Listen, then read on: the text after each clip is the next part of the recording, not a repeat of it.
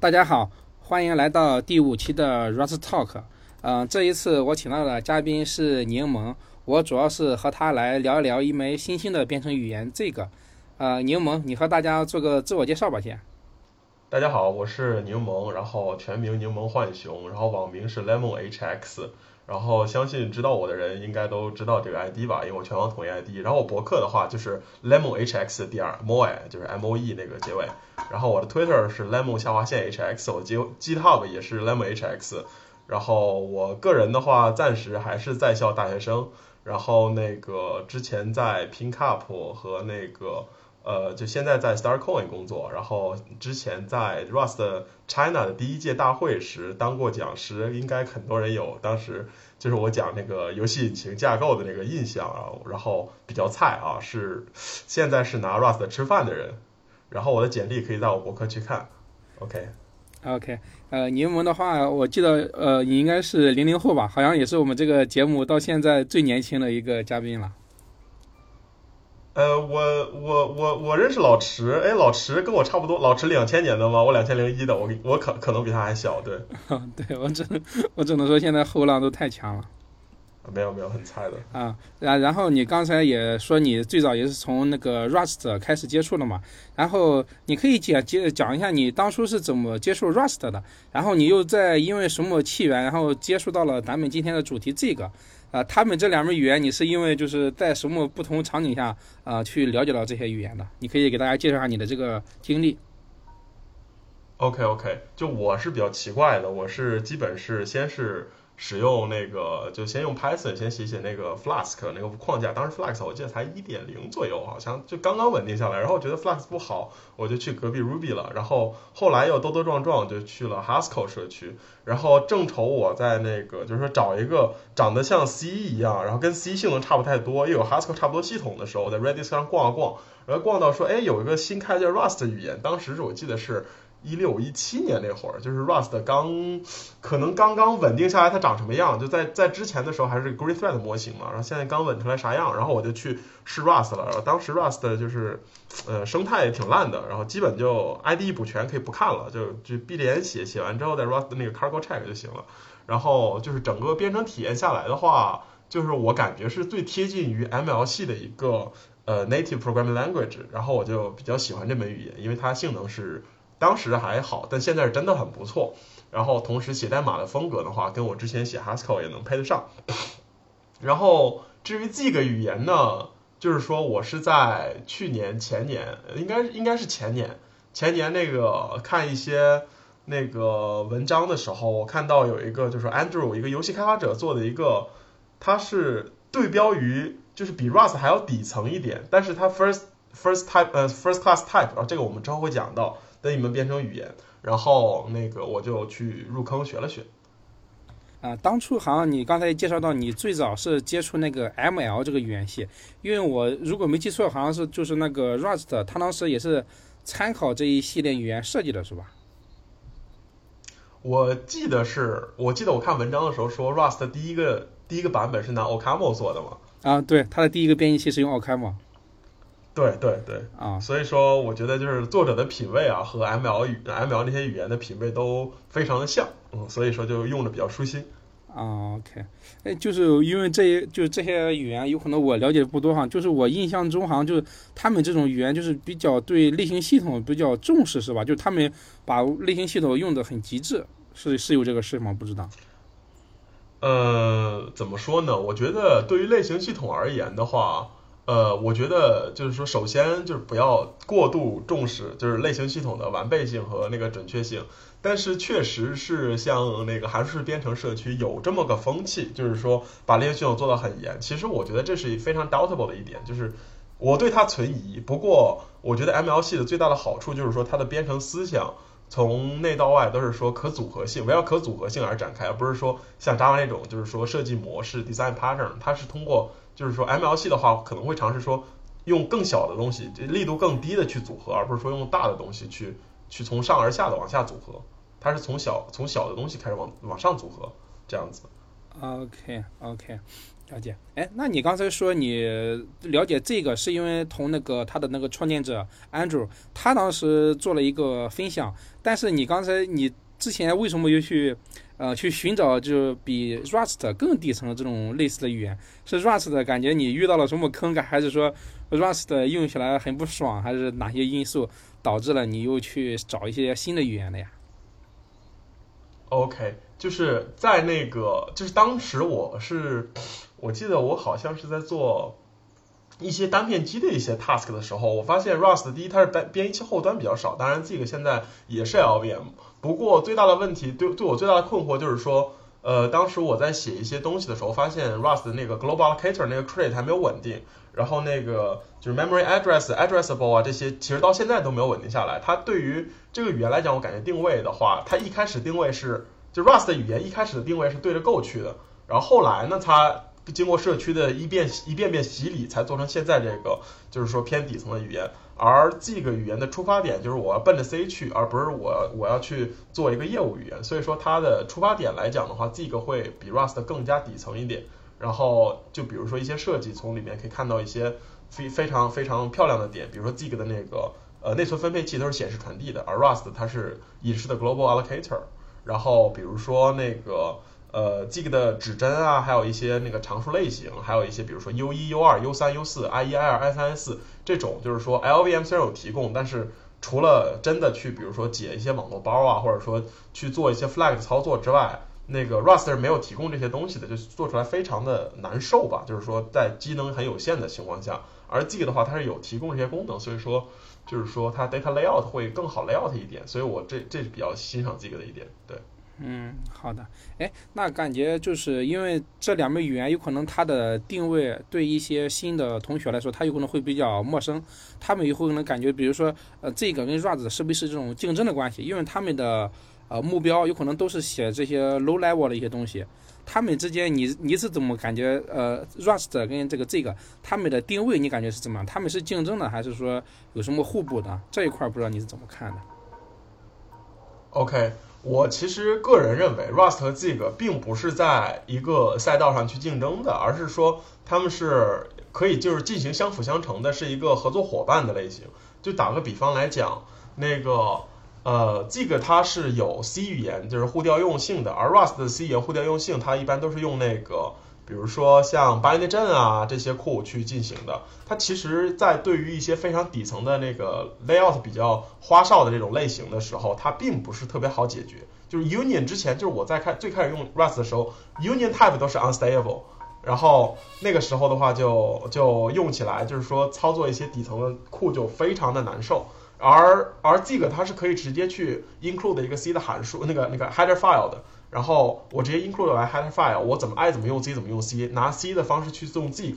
就是虽然就是有一些东西就涉及到一些编辑扩展的，它可能会不太好用，但是就是在 majority case 它是比较好用的，就是说 Rust 可以借助这个语言去包装一些 C 的一些 FFI，还有或者说就像有一些 task Rust 其实处理的并不好，因为比如说。我要显示的对内存分配或者说对指针进行控制的时候，Rust 其实它是严格是依赖它的生命周期和那个编译器检查去做那个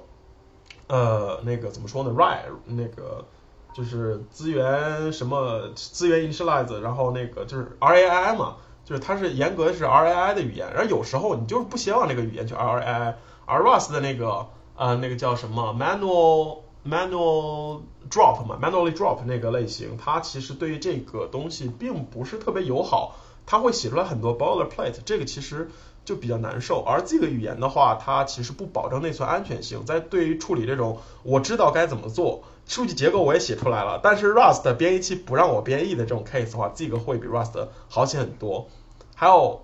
我觉得最有那个什么竞争力的一点在于说，也不是竞争力吧，就是说 Rust 和这个。就是更加就是说能当一个合作伙伴的一点在于说，就是 Rust 语言它是严格依赖于一个 libcore 或者 lib 呃那个 stdlib，然后它这 libcore 和 stdlib 的话都是比如说依赖了 libc，然后 libcore 没依赖 libc，但是 stdlib 绝对依赖 libc，然后还有一些就是比较大型的一些呃就是就是系统相关的依赖吧，它会造成说 Rust 需要构建的时候需要就是说它并不是像 Zig 那样好的跨平台。Zig 的话，它就是说通过手写 syscall 也好，还有就是说编译器的那些检查判断也好，最后它可以生成出来一个非常非常小的一个 binary，而且它也就是可以在各个系统上就是说构建，或者说甚至于我没有 syscall 的情况下，我也可以。很好的用 Zig，而就是说 LibCore 的 Rust，其实大家都用起来就感觉用过的都懂，就是比较痛苦，也不是不能写，就是比较痛苦而已。所以说它两个，我个人认为是说它有一部分地方可以合作，就比如像 Low Level 开发的时候，然后这个语言它 High Level 的时候，其实并不像 Rust 这么好用。就比如说在实际上做一些呃工程类的东西，比如说我先定一些接口，然后你们去实现这些接口，就是做一些比较业务的东西的时候，就是 Rust 它会比这个语言更好组织代码。然后这个我们之后会提到 Zig 是怎么组织代码的，就是说 Rust 现在我就是说它会比 Zig 在上层比较好组织代码，而下层的话 Zig 会比 Rust 弹性更灵活，所以我觉得他们是一个合作伙伴的关系。谢谢。OK，刚才实际上你讲的就是说，实际上也把呃一些这个语言的一些特点，实际上也稍微带着就是介绍了一下，是吧？所以说那如果说你这样的话，你可以呃顺带的说，就是这个它的一些语言的设计目标，实际上就是说它的目标是嗯。呃，就是直接跟 C 是对等的嘛，画对勾的。但是 Rust 它好像刚才你说的是跟 Go 去对比，所以说，呃，我可以理解就是说 Rust 更适合稍微写呃偏应用一些的。然后这个比如说反而适合于跟嗯那些底层打交道，比如说像那种现在比较刚才你说的一个是游戏的场景，另一个还有那种我想就是那种嵌入式场景。嵌入式的话好像也对这种就是底层的这种要求比较高，像这个的话应该也是比较适合这种领域的，是吧？对对对，我个人是这么理解的。OK OK，好，行，那我感觉这样的话，他们的首先就把呃 Rust 跟这个的这个关，他们俩的关系，我觉得这样的话可以让大家读者有一个感性的认识，就是说，实际上这两门语言并不是说一些竞争的一些关系，因为因为之前在那个不管是在 Twitter 上。还是在 Hack News 上，之前都会有一些这种类 C 语言的一些竞争嘛，比如说就说 Rust 说这个语言不是安全的，然后这个语言就说 Rust 搞得太复杂，很多代码，比如刚才你也写了个各种感觉是应该能编译通过的，但是因为 Rust 它那些 Borrow Checker，比如说现在还有一些缺陷，导致你不能编译，只能写一些比如说 unsafe 的代码，unsafe 代码实际上如果你是这样写的话。有可能就把那个 Rust 语言的优势给就是抹掉了嘛？实际上就是感觉他们的不同场景、不同用法上还是有一些，就是还有一些领域方向的，就是什么东西用 Rust 的比较合适，什么东西用这个比较合适，是吧？对对对，我个人感觉是这样子的，就是说，尤其是说在写一些呃内存呃就是内内存比较敏感的一些数据呃数据结构的时候。呃，Rust 的话，它有时候会让你强制的，就是说使用 box 类型，因为它生命周期 require 一个 static 嘛，然后它不知道，它检查不出来。说实在，它就是检查不出来，它才会让你用用那个 box。然后，然后这时候这种数据结构，之前池先生有写过一些关于这个论文，就是说不是论文吧，就文章也好。然后就是说，他去实现一些数据结构的时候就非常的难受，而这我觉得这种场景，就特别是说对于写数据库核心来讲，或者说写那个编程语言内存的那些分配啊、机制啊，还有是内存整理啊之类的，或者说 FS、FD 啊这些这些方向来讲，它其实并不是 require 一个 safety，它也不能说不 require safety 吧，就是说它就是说要 require safety 的同时达到一个 performance does matter，而 Rust 就是在写这种非常。就是说非常 low level，非常 performance matter。然后我已经设计好了，我知道它应该是怎么怎么回收，我已经验证好了这种代码的时候，它其实会显得蹩手蹩脚，因为 Rust 语言它会从上而下就灌输给用户一个观点，就是说，呃，说句不好听的，我是你爹，你得按照我说的做 啊。这个语言就是说你随便干，你随便干无所谓无所谓，你你做呗你做呗，然后炸了就炸了，然后对，就是就是这这种东西。它是一个设计理念上的不同，而不是说一个就是说不能写吧，就是说它理念上的不同。对，嗯，了解。行，那咱们下面的话可以就是更聚焦于这个语言，反正 Rust 咱应用可以放到一边。OK OK。对我首先就想问，就是作为一个现在也算是一个二十一世纪的新兴代语言嘛，它肯定就是比传统的那种 C，它肯定要吸收了它的很多精华，然后去了它的一些糟粕嘛。然后你可以聊，你可以聊一下，就说这个它在 C 语言上做了哪些取舍，把 C 的哪些好的东西拿过来了，然后把 C 的哪些东西给抛弃了，然后然后这是一方面，另一个就是他自己为了解决，嗯，就是底层抽象的问题，他自己引入了哪些啊比较就是特殊的一些 feature 啊来解决了什么问题，这个你可以就是按照你的思路来给大家介绍一下。OK，那个呃，我个人感觉就是说这个语言它的最它它的设计核心在于这么几个方面。第一就是说我要保证这个语言的 core 足够的小，就是说，嗯，打个比方来讲，现在 Rust 语言它就是说不用任何方式去修改，就是说直接我 Cargo new 出来一个项目，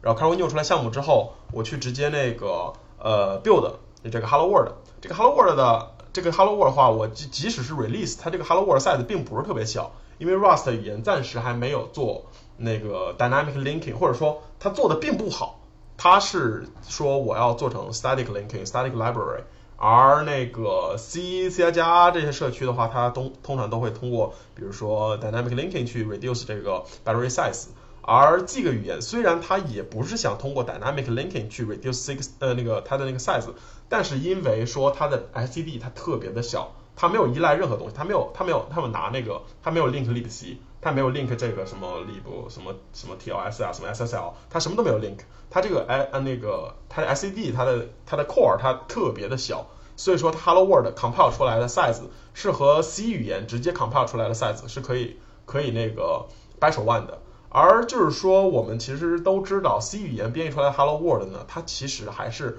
就是说，整个操作系统以整个就是操作系统，我们抽象的去看待一个操作系统的时候，我们可以说，所有的操作系统都是一种 libc，而我 C 语言已经运行在这个 libc 上了，就是说它已经不用去 link 呃那个 libc 了。而我们这个语言呢，说它没有 link libc，它用 syscall 的方式去调用这些接口，所以说这个语言这一点做的甚至比 C 语言还要好。就是它它第一是小，然后它但是它。就是麻雀虽小五脏俱全，它 CD 什么都包括，这是第一点。然后我觉得它的那个还有一点就是说，呃，它比较的，就是说怎么讲呢？它在灵活的同时，就是说还可以做到一些检查。我觉得这个语言是真正的把 compile time programming 这个概念去真正的去发扬光大的。之前的话，我之前接触到，比如说 D 语言。这个呃，那个这个语言虽然现在听说的人可能不多了，但是它确实是，就是它是它的它的 idea 是一个 better C 加加，它是之最最开始第一是可以直接编译 C 加加的，然后那个他们公司不是之前也做 C 加加编译器，就第一 D D 语言第一期呢，就是说从那个编译器搞出来，第一是说它是通过模板宏去进行那个 compile time 的，而这个语言就是说我编译期的代码可以运行我运行时的代码。我就不用做任何，就是说任何额外的思考负担。我编译期该怎么编程，我就像运行时那样编程。然后我在编译期通过非常灵活的一些函数检查来替代掉，比如说 macro system。而 Rust 你看我们也是用 macro 去编程的，比如说那个 macro rules，比如说那个 procedure macro。而这些 macro 说实在的，对于正常的使用者来讲，心理负担是非常大的。而这个语言就可以说用那 compile time 呃 programming 去。这就直接写运行的代码，然后我编译时该怎么运行怎么运行。这一点对于那个开发者来讲，心理负担会稍微，也不能稍微吧，要大要少很多。然后第三点呢，我想提一下，就是说这个语言它的抽象模型比 Rust 更加统一。打个比方来讲，呃，那个呃 Rust 的话，它里面是有糅杂这么几个模型的。第一是 Lifetime 的模型，Lifetime 模型的话，它大概是。呃，linear type 呃和 fine time 加上一点 subtyping 的这这种嗯呃比较比较比较 fancy 的 type system，它用来检查说它的东西的内存就是安不安全，还有就是说那个线程线程线线程安全相关的一些东西，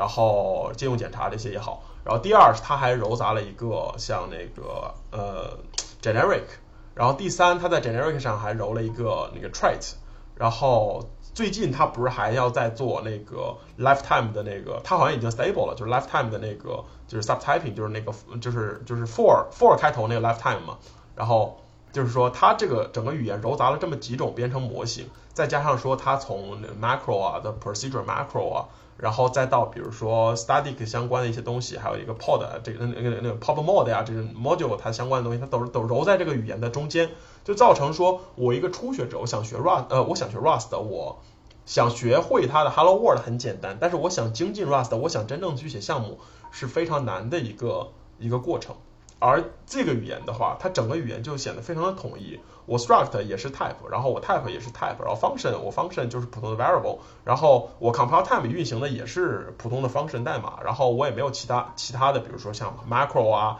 像那个 trait 啊这种抽象，我都是让你去，比如说用 function 去做出来。然后我的 build 呃我的 build system 甚至都和我运行时这种东西一样，我不用写什么呃 cargo 点 tomo，我也不用写 cargo 点 lock，然后我只要写 build 点 zig，然后 build 点 zig 我怎么构建，我我就用这个语言去自己去描述我呃我的 build 该怎么构建。所以说用户的话，对用户的直观感受是我只学了一门编程语言，但是我把所有事情都解决了。我觉得这一点的话是它比 Rust 就是说做的好的一点，我我不用多学任何其他的东西。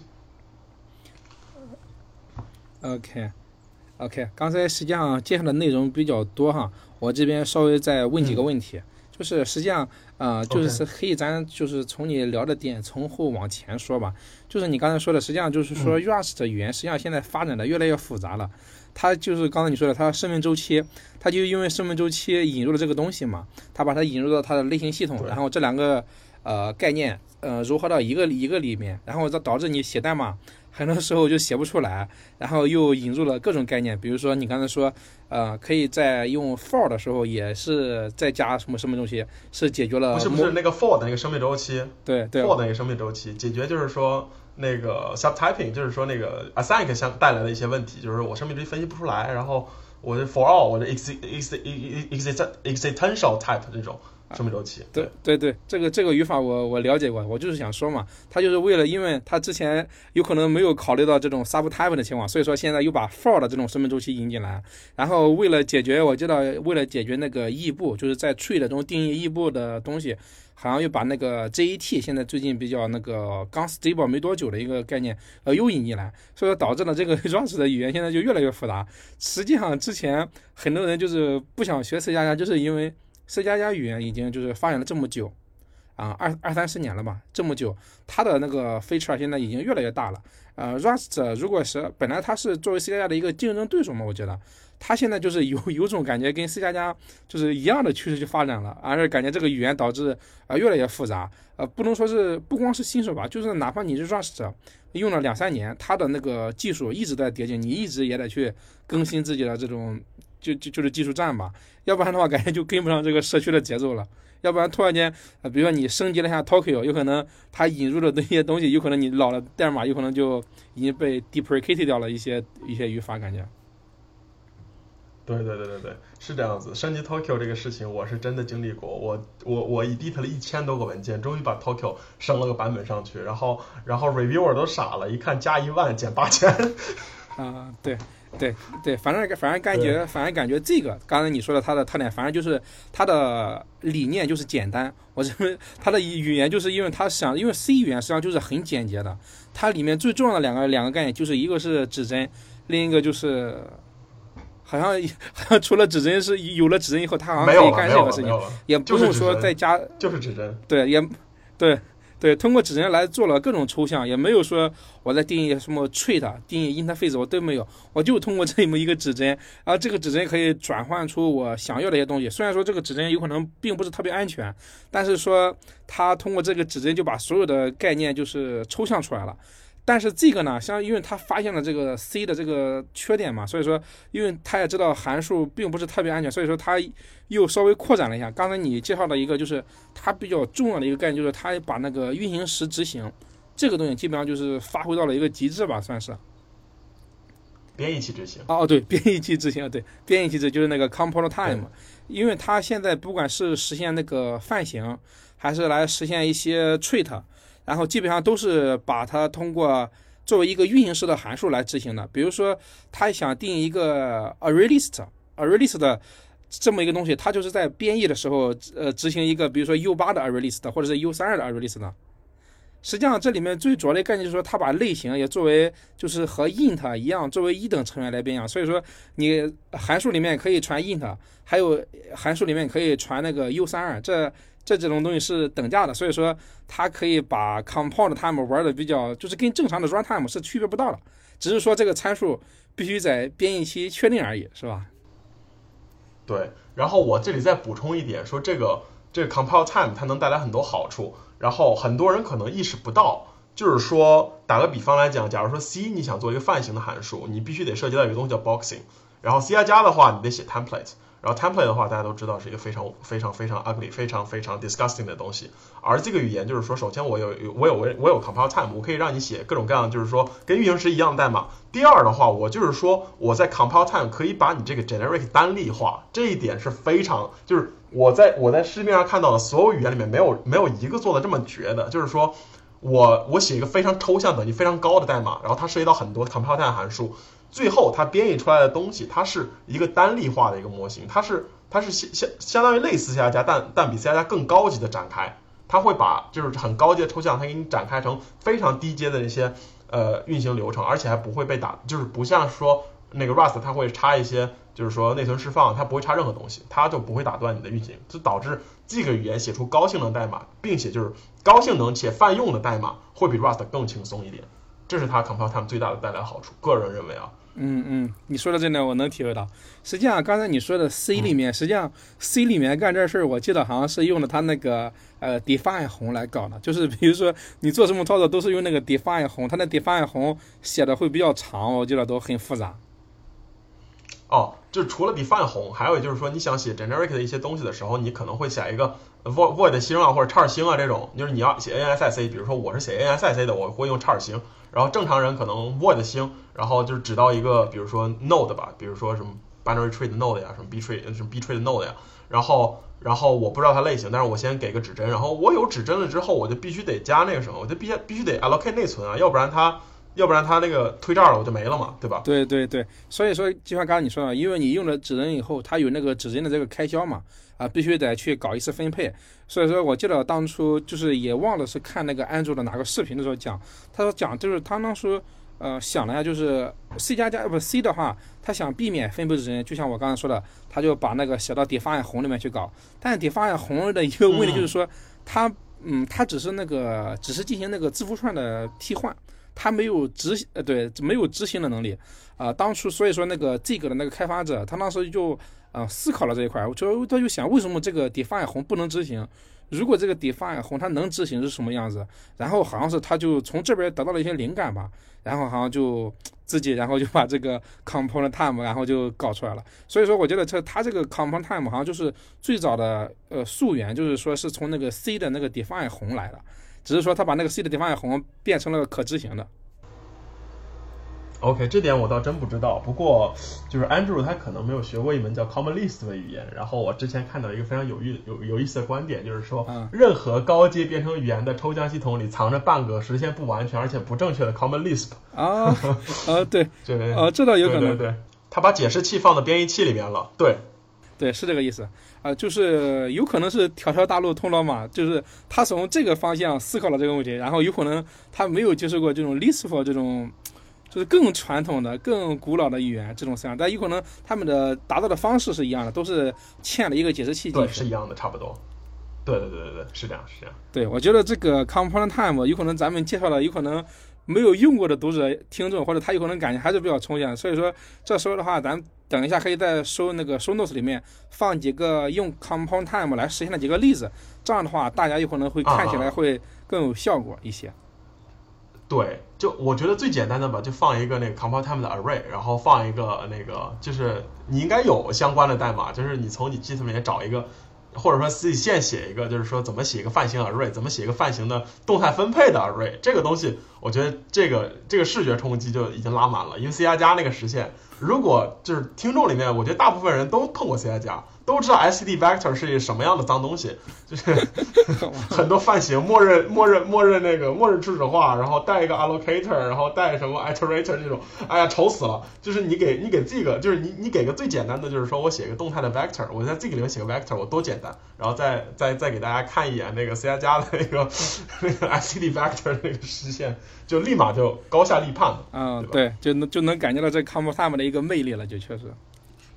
对对对对。行，然后实际上就还有刚开始你前面介绍第一点就是说，呃，这个语言它的那个编译出来的那个 binary 比较小，而且它是不和任何那个 libc 去做一些深度的绑定，而且就是它社区内不是还有一个就是常用的就是嗯这个 CC 嘛，可以可以把这个这个 CC 直接不当成一个那个 C 的编译器来去执行。哎，我不知道这一点就是他是从什么地方得到一个启发，想的是把就是说，哦，我连 libc 我都不依赖，然后去做把它把把它们抠出来，就是可以随意的切换。我这种语言不知道其他语言有没有什么先例啊，还是怎么样的一个东西？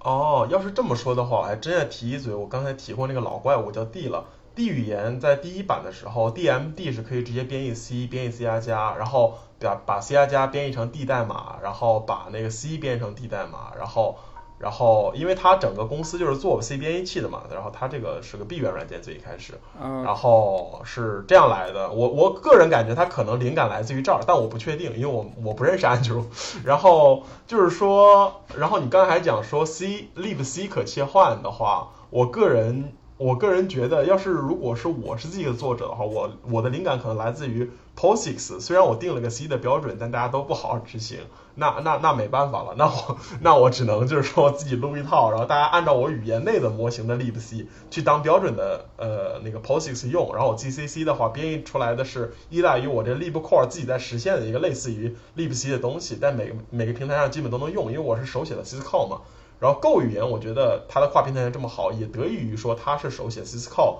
做那个 System Interface 的一个语言。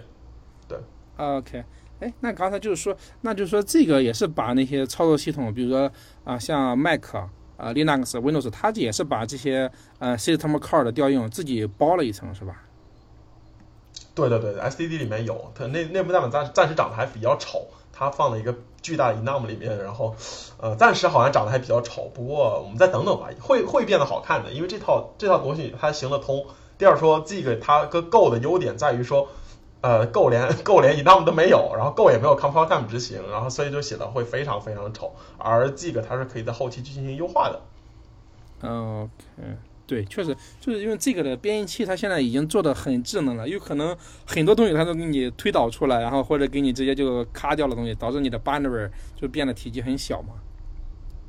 嗯嗯嗯，啊，就是我觉得就是说这个就是说看它 compile 出来的 binary 的时候，我我的我我我都已经看不出来我在写什么了。就是最最大的体会是说，假如说我我我之前做一些 low level case，或者说我做一些 performance analysis 的时候，我会去把这个反，就是我会把东西反成汇编，然后再看到汇编大家在干什么，然后我来分析一下这个东西性能。比如说像 C 啊，C 是很好分析，C 基本和汇编一一对应的。当然，嗯，有有时候也不是啊。然后 Rust 的话比 C 会稍微难一点，但是也能看。而 G 给我的感觉就是说，它把优化值拉满了，我看不懂，我真看不懂。我有时候一个循环出来，它给我出来一个就是那个 SMD 的东西，或者说甚至于说我不写循环，然后它也会给我吐出来一些 SMD 的东西，我就真的就已经看不懂它的优化的那些东西了。不过我觉得它的性能确实是说它编译出来的效果会比较好。OK，了解了解。对，然后刚才还想，我觉得这可以再值得提一下，就是说，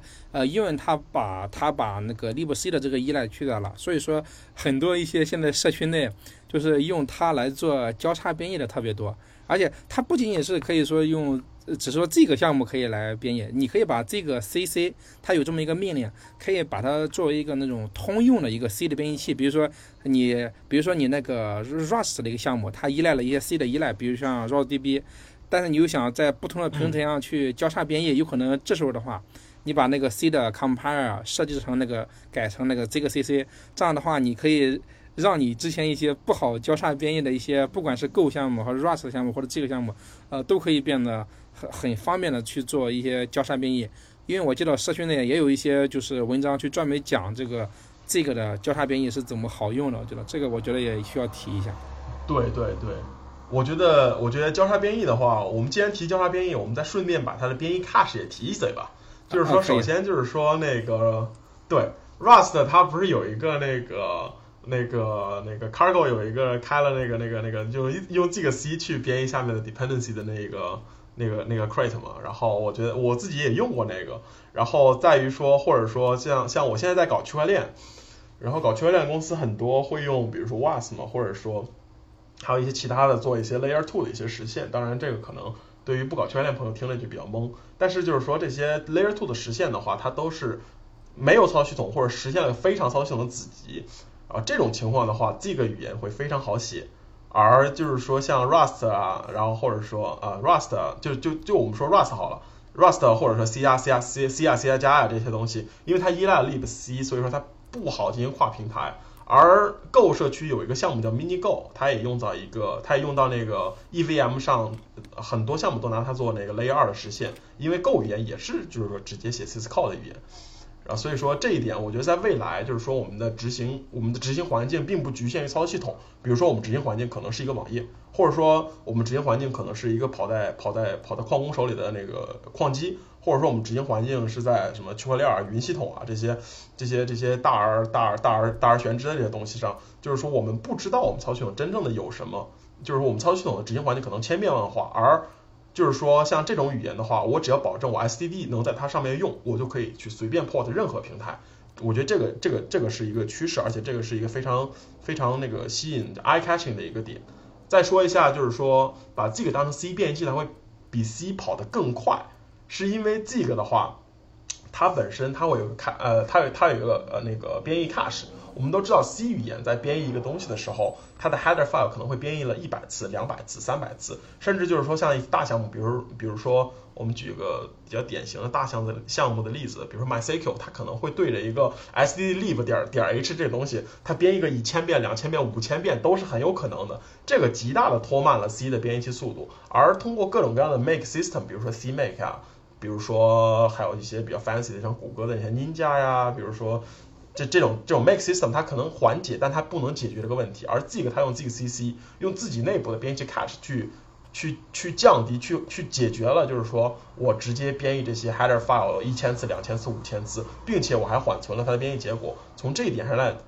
来讲，那我们就省去了这些 header header file 的重复编译时间，所以导致看起来 ZigCC 编译的速度会比 C 浪会比 ZCC 快。但是你也知道，就是 ZigCC 它是包了一个 C 浪的前端，所以它吐出来的效果，比如说优化器的使用，比如说呃 I don't know，就是就是就是其他一些使用吧，它会跟 C 一样，但它会跑得非常的快。我觉得这是 Zig 的一个比较大的优点，就是说我可以用 C 的库，我不但用 C 的库，我还把它编译的比他妈 C 浪还快。然后我不但编译的比它还快，而且我还能就是说那个给别的语言当那个那个胶水层，或者是当那个就是脚手架构建用脚手架来用。我觉得这一点 Andrew 做的非常的棒，这一点。OK，哎，刚觉感觉听你这么一说，确实我好像之前也没想到过这一点。就是说现在刚才你说的主要两点嘛，一个是 Z 可以就这个，它现在作为一个也是算一个新世纪的编程语言嘛，因为它的运行环境，它的 runtime 有可能是在。刚才比如是 WebAssembly 或者是网页，或者是一些嵌入式，它这种环境是更多的，而且它跟 C 的，但它比 C 更好用，就是说它没有任何依赖，你我这跑到哪都可以。我感觉这好像是它的一个很大的一个卖点啊。对，我感觉这是这个语言最大的卖点。嗯，对。然后另一个就是说，它的作为一个 C 的一个通用的编辑器，然后我我复用了你，比如说 C 浪的一个能力，但是我又在你的基础之上，我加了各种 cache 层。然后导致了我比你还好用啊！你这样说我还很好奇，我可以把我的这个呃就是操作系统也设置成这个 CC，也设成这个 CC，我还没真没试过。我只是在某些项目里面就是搞交叉编译，发现怎么编都会缺少各种依赖的时候，我会这时候我才会想着，比如说把我的 CC 设置成这个 CC。啊，我还这样的话，我哦，对，因为我记得之前就编译那个 RawDB 的时候，比如说你的什么这个呃 GCC 版本太低，它就导致一直编译不过去，一直编译不过去。对对对对对对对。这样的话，这但是你升级的话，那个升级 GCC 好像也不是一件太简单的事儿嘛，有可能会把你的一些操作系统的一些其他依赖给搞炸了，对，给搞挂。所以说这时候呢，我一般会把那个。呃，这个 CC 搬出来，那我这样的话，就等下咱录完节目，我可以试一下，就是比如用这个 CC 去编译 RawDB，然后还用那个 GCC 去编译，看他们两个速度怎么样，或者说我也可以把这个对比放到 Show Notes 里面。那个我我我个人提一下，就是说你编译 RocksDB 可能会有问题，但是就是就是这个 CC 现在是可以编译 Lua Lua 的。然后你可以去拿这个 CC 去编一下 LuaGit，再拿 GCC，再拿 C 浪。然后你不改 linker 的情况下，你看看谁跑得快。你改 linker 再是另一回事了啊！你就你就你就编它，安住说我能编过的那个 LuaGit，你就编 LuaGit 就好了。啊，OK OK，那那可以，好，OK。通过这一就刚才那个那一段的聊天，我感觉就把这个语言的一些。呃优势或者说是魅力，基本上就给听众已经介绍了。然后下面的话，我想主要是聊一下这个它未来的一些发展方向，因为这个。呃，它应该大概是在二零一五年就是才开源出来嘛，它到现在为止也实际上也才没个七七八年的样子吧，大概是。然后它，而且它最重要一点是，它现在还没有 stable，它现在还没有达到一点零。所以说，他就是那个作者，他也不推荐，就是说这个在生产级别去使用嘛。然后，而且他现在也正在就是快速的开发迭代中。然后这个环节的话，我想主要请你来介绍一下，就是这个他现在开发的时候，他现在开发的进度是怎么样的？他现在还有哪几个就是自需自带需要解决的问题还没有解决的？而且而且说他他们现正在或者当或者是未来几年他们重点要去优化的方向是哪些？你可以给就大家再介绍一下。OK，那就是说我先提一嘴，就是有一个技术我们之前没有提到，就是说 Zig 里面是有一个叫 Async 的东西的。然后 Zig 的 Async 和其他语言的 Async 完全不同。Zig 的 Async 是通过是那个有点于类似，但但不是的那种，呃，C C 里面不知道大家用没用过 long jump set jump 这种这种东西，它是记一个 frame，而这套东西能保证说我可以在 stack 上做出，就是我不用任何内存分配器，我就可以在 stack 上做出 async，而 Rust 这点就会做非常非常头疼，因为 Rust 它暂时没有那个，它没有。它没有 stack 类型，它它它不好抽象这个东西。而就是说，现在 Zig 的有一个问题，就是说 Async 能不能推广下去？因为这套模型对于不是特别熟底层的人来讲比较难，比较难理解。它的 Async 其实不是很易用，但是它虽然它灵活性很高，然后比如说用 Coloring 还可以解决，就是说我没有在 Async 运行时的时候运行了 Async。然后，但是呢，它的问题就是说在于说，嗯，这个模型不好推广，因为因为确实是比较难理解。然后第二第二点，我觉得说未来的发展方向来讲，就是说，当这个越来越火之后，它其实这个语言和 Rust 语言的互调用性还是暂时是存在一个问题的。就是这个它是选择去依靠一个生态方发展呢，还是说自立门户去发展？如果是依靠比如说类似 Rust 的那个生态去发展的话，它是不是可以做一个更好的 FFI？然后如果是自立门户来讲的话，那么这个里面也会越来越多的出现一些业务的库。而这个语它不保证内存安全，它的 defer，呃，就是说 defer 语言底底就用 defer 的语言，如果它带 GC 的话是非常好的。你像我们 Go 语言，它其实几乎几乎就不用操操心说这资源会不会真的漏。而这个语言它是真的涉及到内存分配的，它 defer 是真的可能会漏内存的。它不像 write，它会去自动检查 boundary，它是它是在在哪儿，或者生命周期那种，我就检查非常详细，它到底它它它到底不会就是说 stable Rust 我不会漏内存，而而 defer 这个东西的话，就是完全是看那个使用者的水平了，用不好是真的可能会发生很严重的内存泄漏的，所以说 defer 能不能会换一套更加简单的？这种东西去解决这个问题，当然我自己能力有限，我也想不出来一个更简单的方法。我觉得这个确实是说，如果自己决定自立门户，然后出现一些那些那个业务代码之后，要解决问题，就是说 defer 它真的能不能让开发者，就是说保证不漏内存的安全情况下去写一些业务代码。然后第三点和第四点的话，我觉得是一个问题。这个语言现在卡在什么？卡在他说这个编译器我它有一个 stage 一，stage 二。Stage 一，呃，就是现在 Bootstrap，呃，Rust，呃，那个 Zig 出来的话，它是需要那个用 C 加加的。然后它这个 C 加加，安卓的 C 加加水平非常的高，我非常的赞叹它。但是这个 C 加加黑魔法用太多了，导致就一堆奇形怪状的问题。就是说这个语言它是尝试去自举的语言，但是说呢，现在的问题在于说它的编译器，它的 Compile Time。它还是依赖于 C 加加这个版本的，而 C 加加这个版本呢，在现在存在了很多和那个 Zig 自己的进度跟不上，或者说完全不同的一些问题。而 Stage 二就是来解决，就是说这个问题，就是说我们 Zig 用完全的 Zig 去重写。而 Stage 二的进度是一个非常大的方向，因为 Stage 二它可以标志的一个东西，就是说它在做完 Stage 二之后，它又可以对 Zig 自己的 Zig 文档啊，还有 Zig 的标准库啊，还有。对这这些东西去进行进一步的细化，而没有这些东西的时候，我们只能说我们让 compile time 尽可能的去保证和这个普通的就是普通的这个这个的那个兼容性，而 C Stage 二做出来之后，我们就真的可以放开手脚，我们就我们就飞了。对，这个 Stage 二的进度是一个问题，当然 Stage 二的进度目前在紧锣密鼓进行中，这个大家其实不用太多的操心。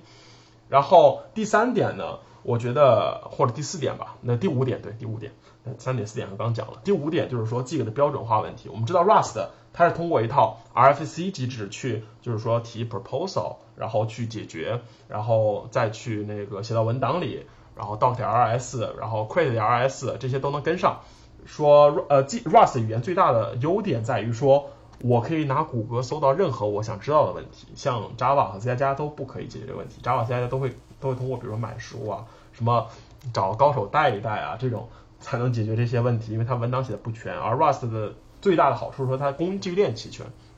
我 Rust 我 quit。我 I/O，然后我我 doc rs 我自动对接，然后我那个什么 GitHub，甚至 GitHub 现在已经接入了说 doc 呃那个 create I/O 的那 analyze 我这个库用了什么库，然后什么库用了我的库都能看见。而 Zig 它暂现在暂时情况下来讲，那个标准化问题还存在着很大的问题，就是说它它现在连包管理系统，我记着我知道在内的有三个包管理系统，然后它 build system 它虽然 Andrew 建议是写 build 点 Gig，但是 build 点 Gig 这东西。就是你怎么构建项目和我怎么构建项目完全不一样的，它可能会存在这些问题，所以说我觉得这个标准化问题应该是在 this stage 二这个先先把语言问题解决了之后，就是说需要着重去考虑的，我怎么让我这个语言更加的标准，就是说在任何人用起来都差不多的感觉，而不是说我用这个项目的时候我 build 哦我是这个 feeling 的 build。然后那个感觉，那那个项目说，我说我用 make file 啊，你你 make install，然后那个项目的话，我用 c make 啊，你 c make，然后另一个项目的话，我用这个写的这个构建系统，然后那个我用那个构建系统，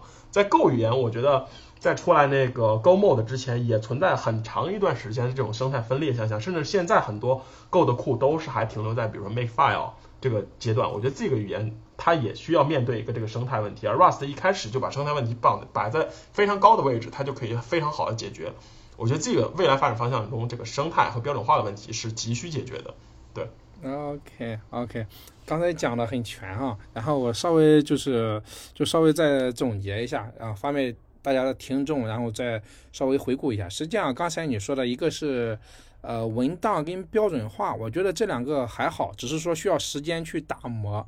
就说这个这两个是需要时间去慢慢去推进的。然后反而我觉得就是说，呃，技术上或者是说，呃，就是这个东西实现上会不会有问题的？哎，有没有正经是不是经过可以经过实战去考验的？就刚才第一个说的是 async，第二个说的是这个语言的安全性，它怎么去保障？我觉得这两个反而是感觉是因为还相当于是属于那种探索阶段嘛。虽然说我这个东西是可以 work。但是它怎么保证就是一些所有水平的开发者都能把你这两个 feature 用的比较好，然后不至于说比如出现内存泄露，或者是出现一些呃炸补的时候出现一些死锁的问题，怎么去解决？这个方面反而因为它本身语言就比较简单，比较 low level，它怎么在保证 low level 的情况下，呃，又把异步还有这个内存安全去解决好？我觉得这是它两个有可能是就是需要后面去更多花心思去设计的地方。然后还有一个就是那个 stage 二的问题嘛，呃，stage 二的话，这刚才你也说了，也是呃，只是个时间问题。然后他们现在主要的那些开发人员，虽然说好像也不多是吧，四五个好像是。然后对对对，四五个就四五个。对，呃，这个我觉得也是时间的问题，就是呃，文档跟 stage 二还有标准化这几个，我觉得都是随着时间都是可以解决的。因为这个就是说实话，就是人力的问题嘛。如果你人去多了，有人搞文档，有人搞标准化，有人搞比如说类似于 Cargo 的这种包管理，然后再把 Stage 二，然后就是它实现了自举，就是用这个自己写自己，自己编辑自己，这些都能实现的，我是觉得。然后反正反而就是刚刚你说的前两点，就是它的异步好不好用，而且它那个安全性怎么解决，我觉得这两个应该也是它。后面的一个要需要发力的点吧，应该也算是，就是它有可能还需要更多的设计，然后怎么去把这个东西做的更易用，是不是？嗯嗯嗯，对对对，是这样。嗯，对。哎，刚才就是刚才说到安全的时候，我觉得咱还需要再提啊，就是它现在实际上除了那个 defer 来，就是跟 Go 的 defer 一样，来保证那个在比较出错的时候可以进行资源释放，它现在还它还有一种机制，我觉得咱可以需要提一下，就是说。它不是有各种那个分配器嘛？它的分配器就是说是可以哦，allocator 那些。对，因为它实际上现在有有一些 allocator 是，比如说是呃用 heap 来做的，还有它自己不是还有个呃那个叫 general 的嘛？它 general 实际上如果说你那种 general 的，如果你没释放，它也可以去汇报一些，比如说你这个内存没有释放，它也现在也有解决，但是现在就是不是特别不是特别全，不是百分之百的。就是它实际上也有去解决这个内存案件，只是说它没有像那个 Rust 的语言那么百分之百，因为 Rust 的是通过它的生命周期跟类型系统去严格保证的嘛。反正这个这种它没有这些东西，没有这些复杂的东西。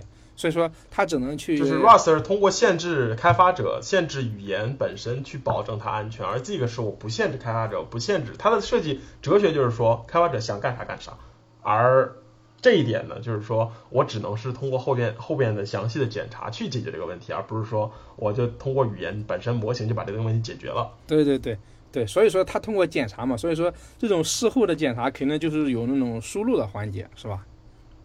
嗯嗯，对，我觉得这两点也希望就是希望社区内就是说，呃，有更多的人投入进来，然后设计一些就是更好用的一些方案，让大家就是把这个这两个问题能有个不能说是彻底解决，我觉得彻底解决也不大现实，因为语言发展这么久了，也不大可能说百分之百解。但是我觉得就是让大多数的用户都可以写出安全的这个代码，我觉得就可以了，或者他提供一些像一些检查工具能检查出来，我觉得也可以，也是也是可以接受的。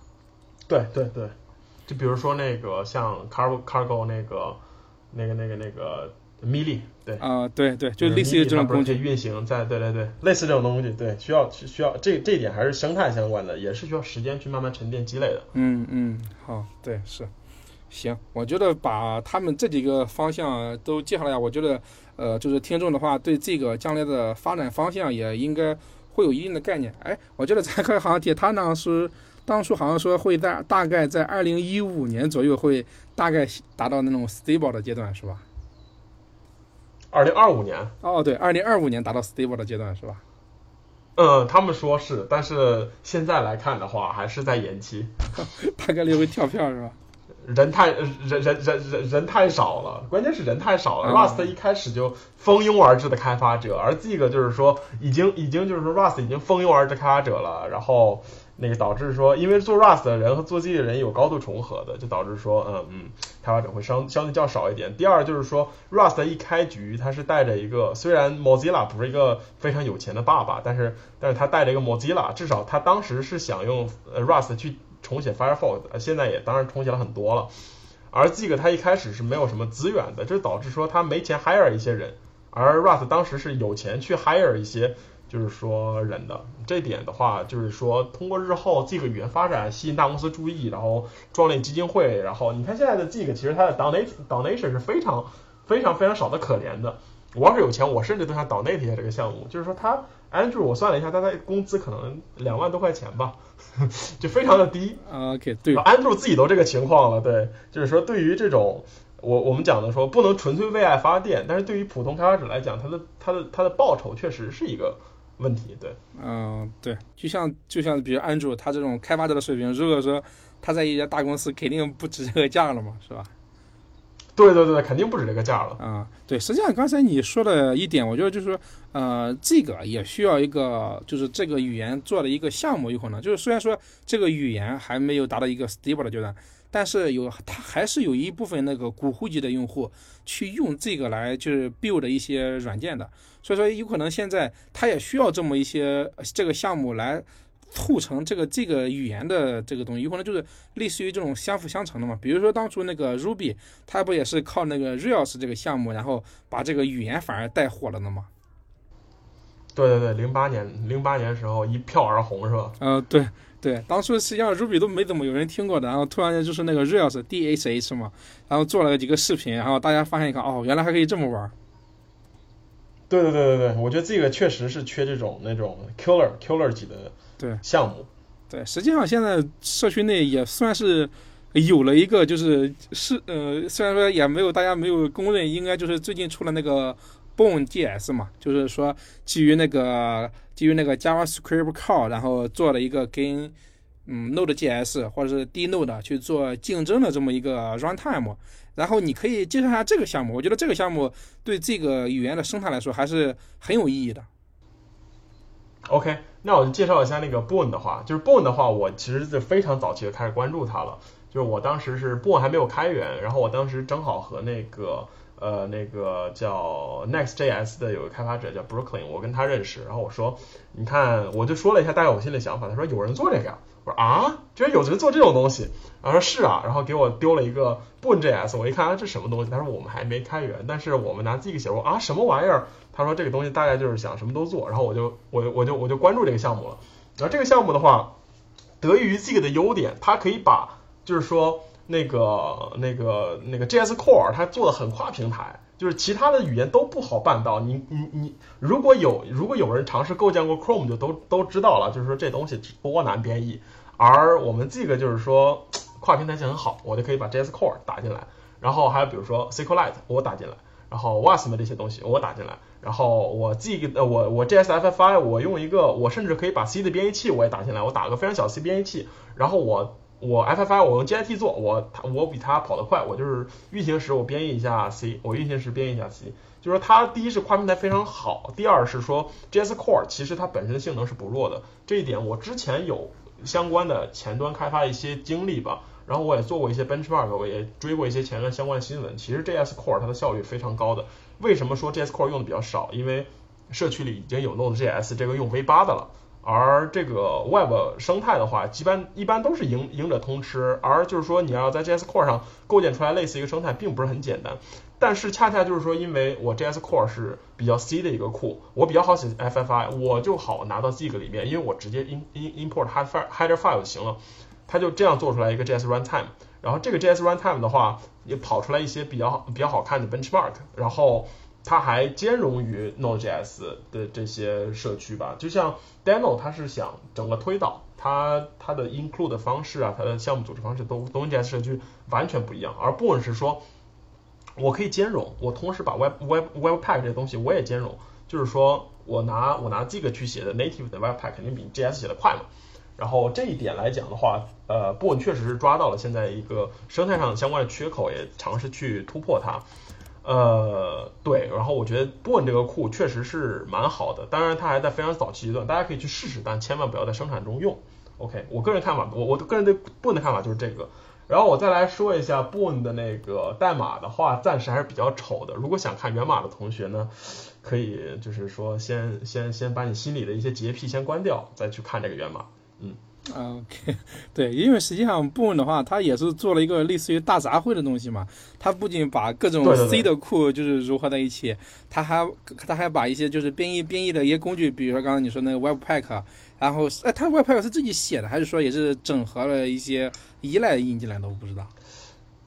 我我记得好像是他自己写了个分析器吧，不然他怎么有脸说打广告的？哦，OK OK，对，我记得好像是他自己写了一个。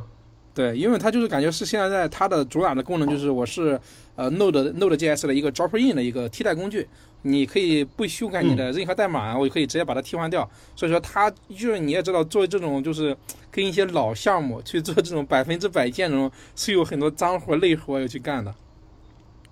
嗯嗯嗯，对，所以说有可能它的胶水代码会比较多。另一方面，它的工具有可能工具链也比较多，因为它从运行时到打包工具都是他自己写在这里面的。我我记得我之前统计过它的那个代码，它好像是就光这个代码就已经有了二十二十来万行吧，我记得好像是。呃，就我天哪，对，它光这个代码就已经有二十二十三万，我应该是我刚才看了一下。就已经这么多了，他就怎么组织的，我还真没看。我这个有可能就因因为他现在人的话，我记得也是。一个公司雇佣了一个再招再招啊，对，雇佣了一个全职开发者去搞，然后有可能一个人的话，有可能他现在只是把他的一些 feature 实现，有可能代码的组织。不不，现在现在他已经开始招人了，他他现在已经开始招人了，招急招自己的开发者。我那天在那个 r a c k y 还是 Hacker News 啊我看到了，说我我们部门团队缺人，急招自己的开发者，他已经在招人了，对他已经在进行商业化了。OK，对，因为这个东西如果能做出来，可以跟 Node 去这么 PK 的，我觉得这项目肯定本身。是比较有价值的嘛？对对，但是前端项目流量最大了啊！对，动不动 star 就过万是吧？对对对对对对对。OK，呃对，但是刚才你也说了嘛，因为它现在还比较早期，所以说它的代码的组织方式或者是一些风格有可能还不是特别好，所以说就是先，如果读者听众大家对想看的话，有可能把自己的一些洁癖先收起来，然后因为它这个项目毕竟目标很很宏大，而且它的一些。Benchmark 的效果来看也是呃比较好的，虽然说也有人批评它的 benchmark 比较作假，然后怎么着之类，但是这些东西咱可以都不提。但这个项目本身它呃收获了这么大的关注度，它对这个语言本身也是起到了一个很大的宣传，是吧？嗯嗯嗯，对。OK，行，那就是还有哪些嗯这个的项目你还想给大家再介绍一下的吗？OK，我想介绍一下，就是 Rust 大家的 Async 现在基本都已经绑死在 Tokyo 这条船船上了，然后 Async SCD 最近不是很活跃，然后这也就基本就定死了吧，就是说 Tokyo 是 Rust 的一个支柱之一，就没有 Tokyo，Rust Async 基本就活不了。然后那个这个相这个这个语言它不是也有一个 Async，只不过这个 Async 比它更低级。而这个的 Async 玩的最炉火纯青，而且就是说 Benchmark 甚至可以跟 Rust 的 Tokyo 掰掰手腕的有个库叫 Zap，啊，这个东西也就是说用来呼一些就是比如操作系统跟操作系统打交道的时候的一些那个代码吧。然后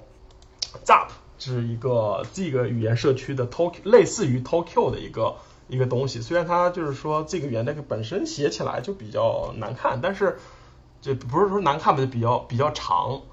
也不能说比较长吧，就是它不像 Rust 语言那种长那么多，然后但是就是说你可以去看看 Zap 语言那些这些那个给的一些呃 demo，然后不是 Zap Zap 项目给的一些 demo，然后你就可以看到就是说 Zap Zap 项目它其实是对对标 Tokyo 的，然后它 benchmark 也也很 OK，它甚至它甚至好像我记得说。嗯，已经用上 Luring 了，其实我不太确定啊，就是 Tokyo 暂时还没有用上 Luring，它需要开 feature，或者说它这块正在以糯米轨运行中，而 Zap 语言它已经用上了，因为这个它 syscall 写的比较底层嘛，然后它也比较这个语言也比较好做，就是说那个 hack 啊，它不像 Rust，它会包包 tracker，它一直干，就是对开发者进行输出啊，它这个语言没有，所以说大家可以先先去看一下这个叫 Zap 的项目，说看看这个是怎么，就是说开发一些。比较异步的一些底层库的，然后我再推荐一个，就是说那个 Andrew 他的一个叫 Hellos，就 H E L L O S，就是他写的一这很早期他写的一个这个语言的那个呃，就是也 bootloader 吗还是什么呀？就是说你看他可能用了，就大概只有用了一百行代码，他就把一个 OS 的那个 bootloader 写出来了。然后像 Rust 的话，你要是做这种这么底级的东西，你得做很多东西。比如说你写，你得先得写那个，先把 SCD 去掉，把 NoSCD 开开，然后 Linker Options 开开，然后再去比如说写 Panic Handler，再去写什么 Unwin 的这些东西。而 Zig 它没有这些东西，所以说它写起来很方便。大家可以看一下这个 Andrew 他写的这个 demo。然后目前这个项目推荐的话，然后 Boom 我们已经说了，就是说大概就这么几个。然后还有一个就是可以看一下，一会儿你可以在链接上放一下，就是我当时尝试拿这个语言去做一个没有装箱的 Monad，我还真做出来了。就是说它编译出来代码它是没有任何装箱的一个 Monad，这个就是显示了说自己给它的 compile time 可以玩的多花，它可以多那什么。你也知道没有装箱，没有 boxing，它其实这东西如果能做出来的话，它的效率运行效率是会非常非常的高的。对，嗯，OK。啊，刚才你介绍这些这个的库的时候，我突然想到了一点，呃，有可能你需要给大家就是说一下，给那个听众介绍。如果说一个听众现在对，好，我听你们讲了这么多，我对这个比较感兴趣，你现在有什么，比如说推荐他们的一个呃学习途径吗？我好像这一点好像咱们之前都没有提过。我个人的话是因为学的编程语言比较多，所以说我直接去看官网的那个给的 case 和 demo，我就已经这个语言看的差不多，大差不差了。然后我就自己写了写，我就大概会了。然后至于说这个语言的话，我觉得它目前生态处于非常早期阶段，对于学习途径来讲也非常的少。如果你有的话，就是说你给大家推荐一下，我个人真不知道。OK，呃，我记得我当初看的时候，也就是，呃，因为它那个文档，就是它那个官方文档，有可能比较多、比较全，就是不知道从哪个地方开始看。然后所以说，呃，我记得有两篇那个文章嘛，一个是现在它有个网站叫 Zig Learn，这个 Learn 这么一个这么一个网站嘛，它基本上就大概分了五个章节，从基本的语法一些到使用模式，还有一些工具链怎么用，它基本上都给介绍全了。当时我觉得，呃，而且我现在写一些这个项目的时候，也会呃去翻过来去看一下这个这个 Learn 这个网站，它一些语法怎么用，比如说它的 option 怎么写，它的嗯它的怎么定义 error number 这怎么去搞，有可能我还需要去翻一下。然后我觉得这个是很有帮助的。嗯然后另一个的话，我记得当时呃有一个人写了一个就是三十分钟学习那个这个，他就是好像是。参考了就是三十分钟学习 Rust 那门语言，他这个文章就是把那个这个的一些特性就全列出来了。然后我所以说就觉得推荐就是说，先用三十分钟把这个这个圆这篇文章看完，然后对这个圆，虽然说咱前面介绍了那么多，但是有可能你之前没有接触过听众，他还是有可能一脸懵逼，所以说还是要先先去看一下这个文章，因为你有 rush 的去做对比的话，实际上这个圆就会很简单了嘛。对对对对，确实确实。对，然后所以说基本上就我就当时就靠这两个，然后就开始写一些项目，然后把一些呃之前有的一些项目，然后用它来实现一下，看效果怎么样，我觉得就可以了。因为就像你说的嘛，它比较早期，然后资料现在本身也还比较少。对，嗯，行，我觉得这个语言咱们聊的就差不多了，要不然咱们就进入到最后的推荐环节吧。OK，好的好的，行。那那就是推荐环节的话，我觉得我最先要推荐的就是说，那个我是呃这个中文社区的 Telegram 群的那个群主嘛，也欢迎大家来那个这个的中文社区来玩。就是说，如果有任何不会的，都可以直接艾特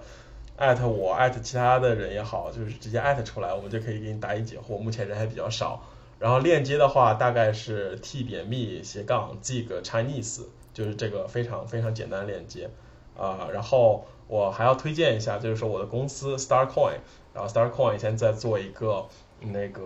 呃是一个公链，然后它是就是说 Layer One、Layer Two，甚至说后来 Layer Three，然后我们在做一些就是说呃那个呃区块链相关的一些底层的开发，然后如果有感兴趣了解我们公司，或者说那个想成为我们公司员工的，可以去参考一下。我们整个公司的所有代码都是用 Rust 写的，也是一个 Rust 就是呃气氛很浓重的一个公司。然后我们确实现在还在招人，如果就是说想那个呃想想了解一下的话，你可以就直接去。呃，去 Twitter 也好，还是去那个去新浪微博也好，就是直接艾特我老板 Jole Star，呃 J O L E S T A R 这个人。然后这个人的话，他你如果想招，你如果想进我们公司去开发一些区块链相关项目，可以去来这里，呃，来来来来看一下。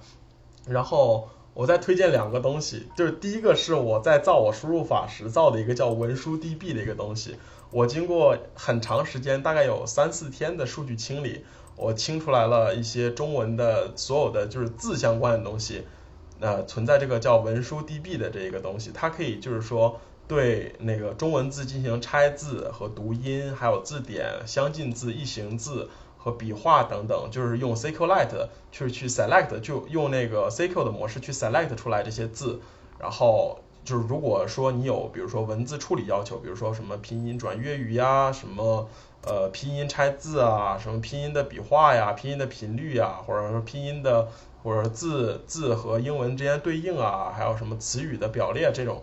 就是说可以可以来用一下我这个文书 DB，点点小星星。然后第二就是说我的主要产品就是说那个呃，在做这个文文书 DB，就是它的那个就是它的铺垫嘛，叫 Lemon 五，就是一个。五码的一个开源音型输入法，然后用 RAM 去对接的，然后这个的话我自己也在用，用的比较舒服。然后，嗯，我大概就推荐这么多项目吧，已经推荐够多了，谢谢谢谢。OK，呃，刚才你说那个输入法的话，它必须得用那个 Room 来做那个前端去使用的是吧？对对对，RAM。然后我这个输入法的话，构建起来就比较简单，它只依赖 Python 和 SQLite，然后。然后，然后构建出来之后，直接把那两个文件拽到你的 RAM 下面就可以用了，非常简单。OK，是一种那个无码输入是吧？对，就是一种双拼加，就是双拼加字形加读音，就是五个嘛。OK，五个键，就是任何任何字的时候有五个键可以打出来，然后词语也是，就是两字词、三字词、四字词都可以，就是说五个键来打出来，就五个键为一个单位，所以叫它五码。OK，哎，我感觉通过你这两个项目，发现你对这种输入或者这种文字的这种这种要求比较高。你为什么有这种就是就是对自己要求这么严格？哦，没有没有没有，这只是我的一个，就是当时是无聊，然后当时和那个前任分了之后就。呃，不知道该干什么，然后群里面有一几个人是玩输入法的，然后我就说，哎，那我那我玩玩东西吧，我就先我就先做输入法，做到做到中间发现就是说，现在互联网上的，比如说词库也好，字也好，或者数据源也好，都不是那么整洁，所以我就我就又立项出来一个文书 DB 来把基本是 Unicode 所有的 Unicode 汉字全爬了个遍，然后爬崩了无数个网站，然后然后把它归纳到一个那个 SQLite 这个文件里面，然后大家就可以就可以通过这个 SQLite 这个二十二 M 这个东西下载下来，就可以查任何的汉字的任何信息。我现在就是大概这么这么做的，嗯啊，相当于是我看了一下那个代码，相当于是呃提供了一个 CSV，然后那个然后定义了一些那个表结构，然后直接可以用那个 SQLite 去把这个 D，比如把你这个 SQLite 文件创建好，我就可以直接查这个东西了，是吧？就是你可以直接 release 下载那个 SQLite 的文件，然后然后直接拉到比如说 SQL Viewer 里面直接去查，直接去看，对。哦，OK。OK OK，理解了。我还以为之前，比如说你是，比如说暴露了一些库，比如说我可以用什么直接去调，原来只是说通过一个，只现在只是一个数据文件，是吧？对，就是说我我我的爬，你也知道爬虫这东西不好开源出去，这这不太好。然后所以说我就只把 CSV 给，只把爬到的部分 CSV 给开源了。然后有一些，嗯，最好，嗯，还是算了，对。就是就不要开源这些东西，就是爬虫不好开源。嗯。然后，然后，对对，然后那个清洗数据的过程也不太好开源。嗯。这个可能会涉及到一些官司或者诉讼之类的。但是就是说，这个 SQL 文件还有这些。我洗出来的这个数据都大家都可以免费用，这样子。OK，哦，我刚才说的倒不是这个过程，倒不是说你这个就是 ETL 的过程，我是说就是你暴露的时候是不是说可以分，就是你怎么去分发嘛？然后你分发的时候是不是可以，比如说啊放到这个 Python 的 PYP 或者是 Rust 的 Cargo 里面？比如说这样的话，其他人想用是不是可以直接就是用你这个库就行了，而不是说哦不用不用，你直接直接把 SQLite 下载下来，然后就直接把 SQLite 那个 D 点 DB 文件下载下来就可以用了。SQLite 它最大的优点就是说，我直接 open 一个 file，然后我直接对 file 进行操作。我觉得这是 SQLite 最大优点。哦哦，对，所以说你这东西只要有一个 SQLite，然后你想这样去用了是吧？OK，了解。嗯。OK，它就是上面那些表结构什么都已经有了，然后就直接可以 select 去查了，是吧？对对对对对，就比如说像安卓开发、iOS 开发呀，这些都会非常方便，因为我只有这个文件去分发，而不需要你去加一些依赖。因为这种依赖的话，或者说甚至于你在网页前端开发，因为加依赖就意味着复杂度上升，然后甚至有的时候就不太好弄。但是说你说我只有一个 SQL 文件，我前端分发我存到 Web Storage，我安卓分发我存到 Manifest 点 XML，我那个 iOS 开发我存在我的那个文件夹下面，它就可以直接用了。啊，OK，那了解。那我之前还，我之前还没想到这个项目还能这么用，有可能对 SQLite 不熟啊。那我这样的话，你这样一说一介绍，我基本上就清楚了。好的，那我觉得今天的节目也就差不多这样吧。然后很感谢柠檬给大家科普了这么多这个相关的知识，我今天也是收获良多。OK，好，谢谢谢谢。行，要不然给大家说个说个再见吧。今天就先就这样，拜拜。好，那谢谢大家，再见再见，拜拜。